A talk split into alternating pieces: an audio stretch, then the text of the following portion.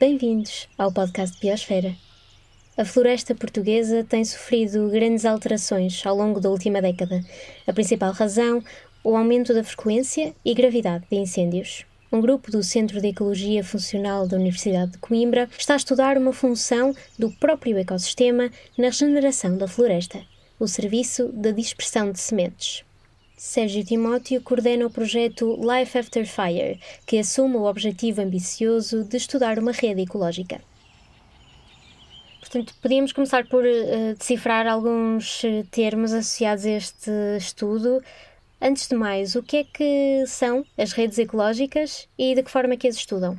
Uh, sim, as, as, redes ecológicas basicamente é uma maneira de vermos a biodiversidade e, e entender como, como, a, como a, as diferentes espécies se relacionam umas com as outras. Ou seja, uh, todas as espécies que encontramos uh, lá fora, na natureza, não, não vivem só por si, ou seja, necessitam de outras espécies ou, ou, por, ou porque precisam de, de, competir por algum tipo de recurso ou precisam da ajuda de outra espécie para se desenvolver. Então elas encontram-se ligadas, todas essas espécies se encontram ligadas umas às outras. O conceito de redes ecológicas é uma forma de representar essas, hum, essas várias relações entre as espécies de uma maneira que que não seja só pensar numa, na, nas espécies por si, ou seja, é um conjunto, tal como, por exemplo, as pessoas se relacionam umas com as outras, as diferentes espécies também se relacionam umas com as outras e tiram uh, partido, uh, de certa forma, uh, da existência de, das outras espécies. E então, seja, é um modo de estudar as, e de entender, entender como é que as diferentes comunidades naturais funcionam na, na, na natureza mas também uma maneira de podermos, digamos, uh, visualizar essas, essas relações, porque a partir do momento em que estabelecemos uma, uma rede, quase como se fosse uma rede, de, imaginemos uma rede de pesca, em que as, temos os fiozinhos e em que os nós, em que as, em, onde as cordas se, se ligam umas às outras, se pensarmos nisso como espécies, conseguimos visualizar como é que todas essas espécies uh, estão encadeadas e se ligam umas às outras ah, das mais diversas, ah, das mais diversas formas. Essas relações depois podem ser de diferentes naturezas. Pode, a, tal questão da competição, podem ser mutualismos, ou seja, em que as duas espécies uh, beneficiam da, dessa relação que, uh, que estabelecem.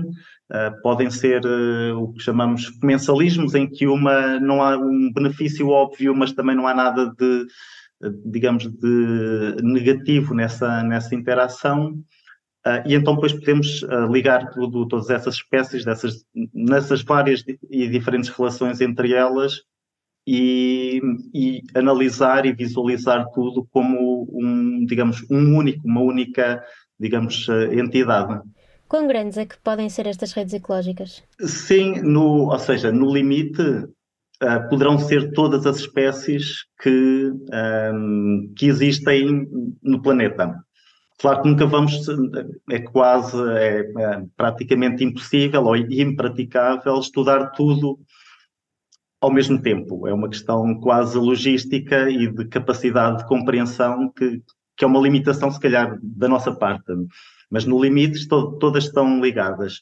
Mas podemos pensar nos, ou em habitats que nos interessam, ou zonas geográficas que, em que temos algum particular interesse, como uma, uma, uma pequena comunidade dentro dessa toda essa vastidão de, de, de espécies. Podemos pensar numa, numa floresta e em vez de uh, pensarmos só nas árvores, numa determinada árvore, num carvalho, num pinheiro, num, numa esteva, é pensar nessas espécies, mas também em todos os animais uh, que dependem delas uh, para comer, ou porque se alimentam das folhas, ou, ou os insetos que, que, se, que, necessitam do pólen e do néctar dessas, uh, dessas plantas, os pequenos micro-organismos do solo que, que, se poderão associar às raízes da, das plantas, então, no, ou seja, podemos ter uh, olhar para toda, toda essa, essa comunidade e, e, não focar apenas ou num grupo de espécies, só porque, não sei, temos um, um, particular interesse ou gosto por essas espécies, mas olhar tudo de uma forma mais uh, global. É quase uma, uma coisa de podermos ver a árvore e a floresta ao mesmo tempo. Temos lá cada uma das espécies de forma individual, mas depois também temos todas as outras com quem elas, com quem, com quem elas se relacionam. Acredito que traga certos desafios o, o trabalho de campo uh, no estudo das redes ecológicas, não é? Porque não estão só a olhar para uma espécie, seja ela uh, animal, planta, fungo, uh, etc. Que tipo de técnicas é que utilizam? É algo mais desafiante, porque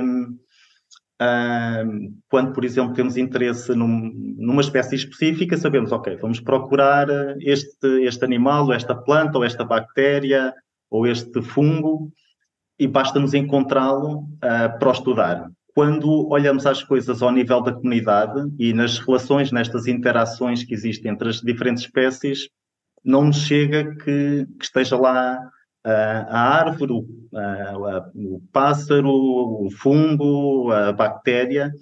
Nós temos que saber, temos que observar ou ter uma maneira de observar essas várias espécies em, em interação. Não, não basta estar lá, estar no, num determinado local, uma, uma árvore e uma, e, uma ave, por exemplo, e temos uma interação. Não, nós temos que ver, uh, temos que observar e registar. Por exemplo, imaginemos uma ave ir comer uma amora. Só assim é que sabemos que a espécie das aves e a espécie das silvas, que são as amoras, interagiram. Uh, ou seja, isso torna com que o esforço, todo o esforço de amostragem seja muito, uh, seja muito maior. Uh, requer mais tempo de observação, temos que esperar que, que a espécie, digamos, da, da, das aves esteja no local, que a espécie da, da, planta esteja no local e depois esperar que elas, de alguma forma, interajam. Há, há, várias maneiras, depende do, do, ou seja, depende do modo como uh, dos interesses do próprio estudo, mas hum, talvez focando um bocadinho na, no tipo de trabalho que eu tenho feito mais, que tem sido uma, ao nível da dispersão de, de, de, sementes, ou seja, aves que comeram um fruto, uh, por exemplo, ou ingeriram uma semente de uma determinada planta e que depois a vão transportar para, para outro local. Nesse caso específico, nós podemos fazer as coisas de duas maneiras. Uma é irmos, digamos, para, por exemplo, para o meio de um bosque, sentarmos lá e olharmos para, para as diferentes plantas e esperar que as aves uh, venham visitar cada uma dessas plantas e comam um fruto ou, uh, ou, ou, transportem qualquer coisa a partir da, da, dessa árvore. E, e, desse modo isso é um pouco centrado na, em quem visita uh, essa, essa, árvore, vamos dizer, uma, uma planta. Também podemos fazer uma, um pouco ao contrário, que é tentar capturar as aves e perceber que sementes é que, no caso deste da, particular das sementes, é que elas poderão estar a transportar.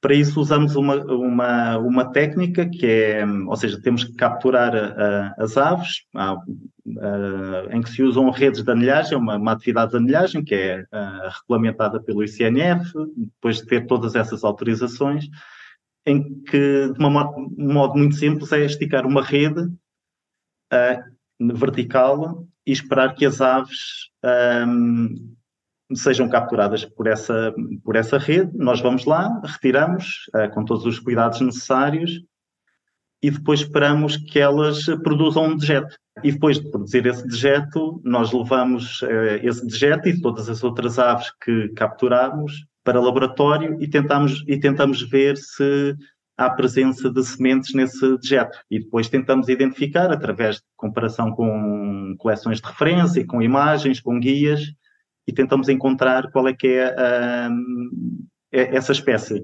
No, no, caso específico das, da, da, dispersão de sementes, é, esse, é essa situação, é o, o, modo como normalmente se, se, faz este tipo de, digamos, de recolha de dados.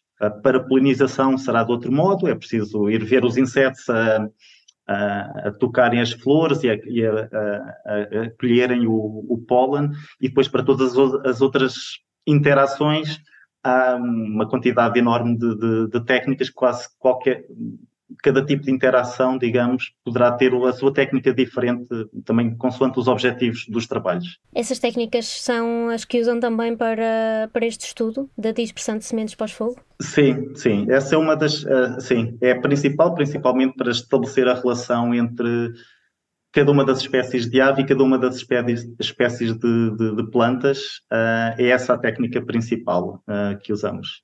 Uh, também usamos outra, mas que já não nos permite um detalhe tão fino, que é ter o que nós chamamos armadilhas de, digamos, armadilhas de sementes, em que as aves, em que colocamos um, um digamos, um pano para recolher ou sementes ou dejetos de, de aves, por exemplo, debaixo de uma árvore, uh, e depois recolher o dejeto. Mas nesse caso tem o, o, problema, podemos saber qual é que é a espécie de planta, mas poderemos não saber qual é que é a, ave que produziu isso, esse, esse dejeto. Um, fica mais incompleto, mas por vezes pode ser suficiente, dependendo de qual é que é o objetivo do trabalho. Mas o principal será, o principal dos dados e os, os mais detalhados serão através de, da captura de aves e da anilhagem de aves e recolha dos, dos dejetos. Okay. Em que sabemos exatamente, ok, foi esta espécie de ave que, que produziu uh, este dejeto. Agora falando mais em específico sobre o projeto Life After Fire, poderia explicar um bocadinho sobre como é que surgiu?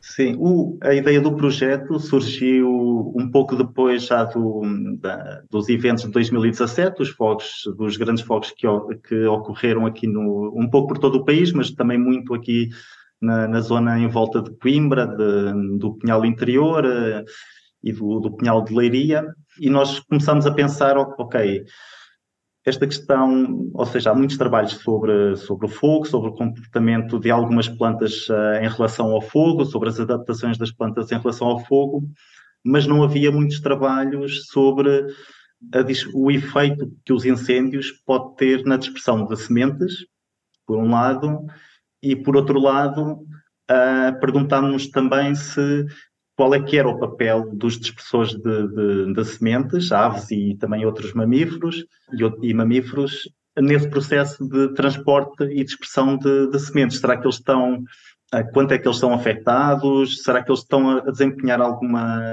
um, alguma estão a desempenhar essa função depois dos fogos? Se estão se está a ser muito ou pouco afetado? Contribui realmente uh, e quanto é que contribui para a floresta depois recuperar? Já conseguiram tirar algum tipo de conclusões do, do trabalho de campo? Sim, neste momento um, estamos a terminar o, o trabalho de campo. Ou seja, o projeto vai no segundo ano de, de execução o primeiro ano foi muito de começar a preparar eh, toda a logística do, do, do projeto. Eh, nós, eh, o projeto contempla, contemplava a contratação de, de, pessoas para executar algumas tarefas, umas mais de domínio técnico, outras de domínio técnico, mas também de, de escrita, de produção de, de, artigos científicos, de trabalho de laboratório. Então, o primeiro ano foi um pouco de pôr toda essa logística a, a, funcionar, tratar de uma série de processos, digamos, administrativos que têm que ser feitos e depois este ano tem sido, este ano de 2022 tem sido essencialmente o trabalho de campo e de recolha de dados. E a partir do final deste ano, início do próximo ano, é que teremos os primeiros dados uh, disponíveis. Podemos começar a analisar uh, de modo estatístico e a apresentar um, para o público os, os, resultados, o que é que nós encontramos um, nesta, na, nesta, área em que estamos a trabalhar. Ou okay. seja, ainda estamos numa fase um pouco preliminar, ainda não, ainda não podemos dizer isto acontece assim ou isto acontece de outra maneira. De que forma é que este estudo do pós-incêndio nos pode ajudar a, a estabelecer modelos de, de, regeneração da floresta, não é? Sendo, sendo esse um problema muito, muito grande, especialmente nos últimos anos, com mais fogos, mais graves, de que forma é que este estudo dá material para percebermos como gerir melhor as florestas? Uma das coisas, como eu tinha mencionado ainda há pouco, era, foi que não havia muitos estudos sobre dispersão de sementes e, e fogos. Uh, mas uma coisa que, que, que, sabemos é que algumas plantas estão adaptadas a, a germinarem depois do, dos fogos, as, as, próprias sementes que estão no solo têm capacidade para, para resistir uh, aos fogos, ou pelo menos a algum tipo de fogos, outras podem rebrotar, uh, produzem logo folhas e flores, Uh, e essas, em princípio, de certo modo, estão uh, relativamente tranquilas em relação ao fogo, até de certo modo beneficiam, mas há todo um outro conjunto de, de espécies que, poderão, que não têm essa capacidade. Então, se um fogo, uh, se um fogo ocorrer, para que tenhamos novamente essas espécies, elas precisam de voltar a uma área ardida. e para, e para voltar a essa área ardida, uh, poderão precisar de, e precisam muitas delas, de serem transportadas por, uh, por aves, por, uh, por pequenos mamíferos. Um, e, ou seja, precisamos, para voltar a ter, digamos, a diversidade que tínhamos antes do fogo, Uh, em muitos casos poderemos precisar da ajuda, essas plantas poderão precisar da ajuda dessas, uh, dessas outras espécies animais para serem, para voltarem a colonizar uma zona, uma zona ardida uh, e voltar a, a, a, repor, digamos, a, não só a biodiversidade, mas todas as relações que falámos ainda há pouco, todas as interações entre espécies de que umas e outras vão beneficiar. De um outro ponto de vista, ou seja, podemos pensar nisso do ponto de vista puramente biológico ou ecológico, mas também podemos pensar isso de, de um ponto de vista mais, digamos, em termos uh, humanos e de, de, de, de sociedade. Porque muitas dessas áreas uh, necessitam de ser restauradas. Algumas, ou seja, muitas delas deveriam talvez ser restauradas, mas muitas dessas zonas precisam mesmo de ser restauradas por uma questão de até de de segurança, no caso de, de, zonas muito inclinadas, em, por causa da erosão, e então as plantas são um fator de, sustentação dos, hum, dos solos. E fazer esse, todas essas atividades de, de, de restauro uh, custam dinheiro, uh, são úteis para ajudar a avançar e a acelerar todo o processo de recuperação da, da floresta, mas, no entanto, eu diria que é praticamente impossível uh, nós próprios, com estes projetos, uh, embora importantes, colocarmos manualmente todas as espécies que, que lá estavam. Muitas vezes colocam-se espécies que, que, chamamos estruturais do próprio, de um determinado habitat, ou porque ajudam a, a, estabilizar o solo, ou porque são muito representativas daquele habitat, mas depois há toda uma série, digamos, de arbustos e de ervas, assim, em, senso, em linguagem comum, que nós nunca vamos, nunca vamos plantar. Normalmente não vamos plantar eh, ervas, embora elas façam parte do, do, do sistema que lá estava, do habitat que lá estava, que lá estava antes. E então aí os, eh, o papel da dispersão de sementes por uh, animais, por exemplo, pode nos ajudar a repor toda uh, essa biodiversidade que nós já não vamos, uh, nós já não vamos plantar. Então podemos tentar perceber nas áreas que não vão ser restauradas, ativamente, eh, porque não há capacidade, porque os recursos são, são limitados, o quanto é que é valioso o papel ou as funções desempenhadas por estes, eh, por estes animais, em trazer eh, de volta essas, essas espécies e ajudar a recuperar o, digamos, esse, esse habitat, essa floresta, esses, esses matos, seja, seja o que for.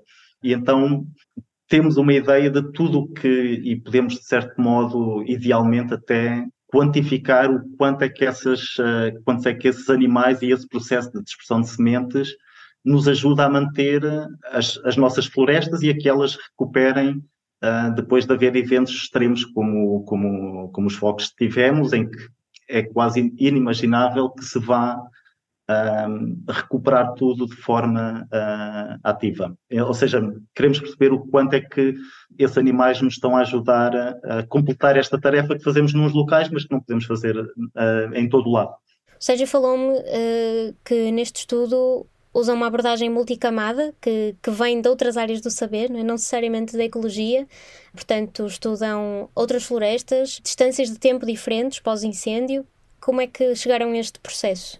Ou seja, aqui é uma questão de estender uh, um pouco aquele conceito de partirmos, deixarmos de analisar só uma espécie em particular ou um grupo de espécies em particular e começarmos a olhar para as suas uh, as diferentes maneiras como as espécies interagem entre si. Mas podemos ver, podemos tentar perceber ou querer saber como é que essas interações, essas relações se estendem ao longo do tempo, se, são, se mudam, se não mudam, se são estáticas, se melhoram, se pioram, se, se, há, se é um processo, digamos, uh, que é variável no tempo e se é instável no, no, no, tempo. Podemos tentar perceber como é, que, como é que essas interações podem também variar consoante os habitats em que os, os diferentes habitats em que as espécies estão, estão presentes. E, e por, por, exemplo, no caso dos habitats, eh, ou seja, um, digamos, uma floresta não é uma coisa estanque e depois quando temos, digamos, um, uma zona de matos e elas não estão ligadas de modo nenhum, ou seja, são coisas que nós percebemos ou entendemos como tendo características diferentes, mas elas ligam-se umas às outras, há plantas em comum, há animais em comum, e então estas novas ferramentas que, que, na, na, que nós designamos de redes multicamadas, porque temos estas diferentes, ou seja, vários habitats, cada habitat é uma camadazinha, cada momento no tempo é uma camada destas, destas redes, e então é, é tentar ver estas interações, estes processos de uma maneira ainda mais, mais abrangente. Um, isto, ou seja, este tipo de abordagem não é, ou seja, já se fala em ecologia há alguns, há alguns anos, se calhar até, até algumas décadas, mas não havia, digamos, uma ferramenta uh, digamos, para fazer esta análise. No entanto, noutras áreas do, do saber já se, já se usava este tipo um, de análise, inclusive, é, por exemplo, para analisar redes de transportes, para analisarmos uh, um, redes de interações entre pessoas em diferentes redes sociais, sejam redes sociais, digamos, cá fora no mundo, ou seja, através da, da internet, por exemplo, Facebooks e Twitters e Instagrams, como é que nos relacionamos nessas várias uh, dimensões, ou um, já se usava também no estudo de processos de aprendizagem, ou seja, para estudar o cérebro, e em áreas da matemática, Uh, e então fomos beber também um pouco, um pouco aí, foi um trabalho de quase estudar, sair, não foi quase, foi mesmo sair um pouco, foi sair da nossa área de conforto ir procurar uh, como é que essas ferramentas uh, funcionavam, para que, ou seja, porque tinham todo o potencial para serem usadas na, na, na ecologia e na biologia, uh, mas era preciso trazê-las e, digamos, descodificá-las e perceber, ok, isto nós podemos usar, isto nós uh, podemos usar, mas temos que lhe chamar outra coisa, porque não faz sentido na nossa área. então foi um trabalho de, de um pouco de, de estudo e sair da, da, da área de conforto, claro, as, as coisas que, que, se passam lá fora nos, no, na, na, natureza não, não são estanques, nem, no, nem no, no, não se passam só num quadradinho no espaço, nem só naquele momento em que capturamos, fizemos um registro de, digamos, de uma interação entre duas espécies, as coisas estendem-se. No cenário de perda de biodiversidade que, que estamos a assistir, muito provocada pela ação humana, se falha um elo na, na rede ecológica, digamos, toda a rede enfraquece há outras espécies que acabam por uh, se integrar nessa rede, uh, substituindo a função da espécie que se perdeu. Não sei se isto faz sentido. Sim, faz, faz. É uma, é uma pergunta, faz, faz, faz todo o sentido, sim. Ou seja, depende, da, da, depende das espécies, depende do momento, digamos, uh, podemos dizer quase um, de saúde do, digamos, desse sistema, desse ecossistema, desse habitat e depende da maneira como, como ele está a ser afetado por uma destas, digamos, perturbações, um, incêndio, uma outra alteração uh, que possa estar a, a, ocorrer. Porque nem todas as espécies, ou seja, espécies que, por exemplo, tenham muitas relações com, com outras espécies, talvez não sejam tão afetadas. É? Perdem, digamos, imaginemos que perdem um recurso, mas depois têm toda uma outra série de recursos para usar. Mas há espécies que são ou por ser mais especialistas, ou por uh, existirem em menor, uh, em menor abundância, que se forem afetadas por uma determinada uh, perturbação, ou os seus recursos forem afetados por uma determinada perturbação, poderão não ter um, digamos, um plano B, ou seja, se tirarem o, se lhe tirarem esse, o seu recurso principal, em que ela é especializada, ela não lhe resta muitas vezes outras alternativas. Há algumas espécies, no entanto, que conseguem, ok, tirar o meu recurso principal, eu posso tentar usar recursos novos, mas nem todas conseguem fazer isso. Então, à medida que, que vamos perdendo as espécies ou que uma perturbação vai, digamos, cortando pouco a pouco as relações entre as espécies, a rede vai enfraquecendo e, eventualmente, pode, uh, digamos, uh, ocorre o, o, que nós chamamos uma cascata de, de, extinções ou de uma cascata de extinções em que as coisas vão pouco a pouco desaparecendo. Inicialmente parece que não está a passar nada, as espécies poderão resistir, mas chega um ponto em que várias espécies deixam de ter possibilidade de usar uh, os seus recursos. E então aí tudo se começa a desmoronar, as espécies deixam de ter o que comer, deixam de ter uh, um dispersor, uma ave para dispersar as suas sementes ou um inseto para fazer a sua polinização e as coisas aí começam a acabar. Ou seja, e através desta questão de, desta análise de, de, redes, podemos ver, digamos, de certo modo, e até fazer exercícios de, digamos, de modelação, em que simulamos eventos ver o quão depressa é que essa, digamos, esse, esse desmoronar da, da rede, muitas vezes as espécies que são mais afetadas, ou mais obviamente afetadas, são espécies que são ou muito especialistas, ou são muito raras, uhum. Ah, porque são poucas, não é? Um, mas, e aí muitas vezes há situações em que a estrutura, ou seja, essa rede no geral parece que se vai aguentando. No entanto, podemos ter situações em que, digamos, o, a perturbação afeta uma espécie muito importante, muito abundante ou que tem muitas ligações. E de repente aí, de um momento para o outro, essa espécie que parecia que segurava tudo e que, era, que estava ali porque tinha muitos recursos, de repente desaparece do sistema e tudo desaparece também muito mais, uh, muito mais depressa. Ou seja, depende muitas vezes de quais é são as espécies a ser afetadas e de que maneira. Quão dinamizado é este estudo, esta abordagem holística à, à ecologia?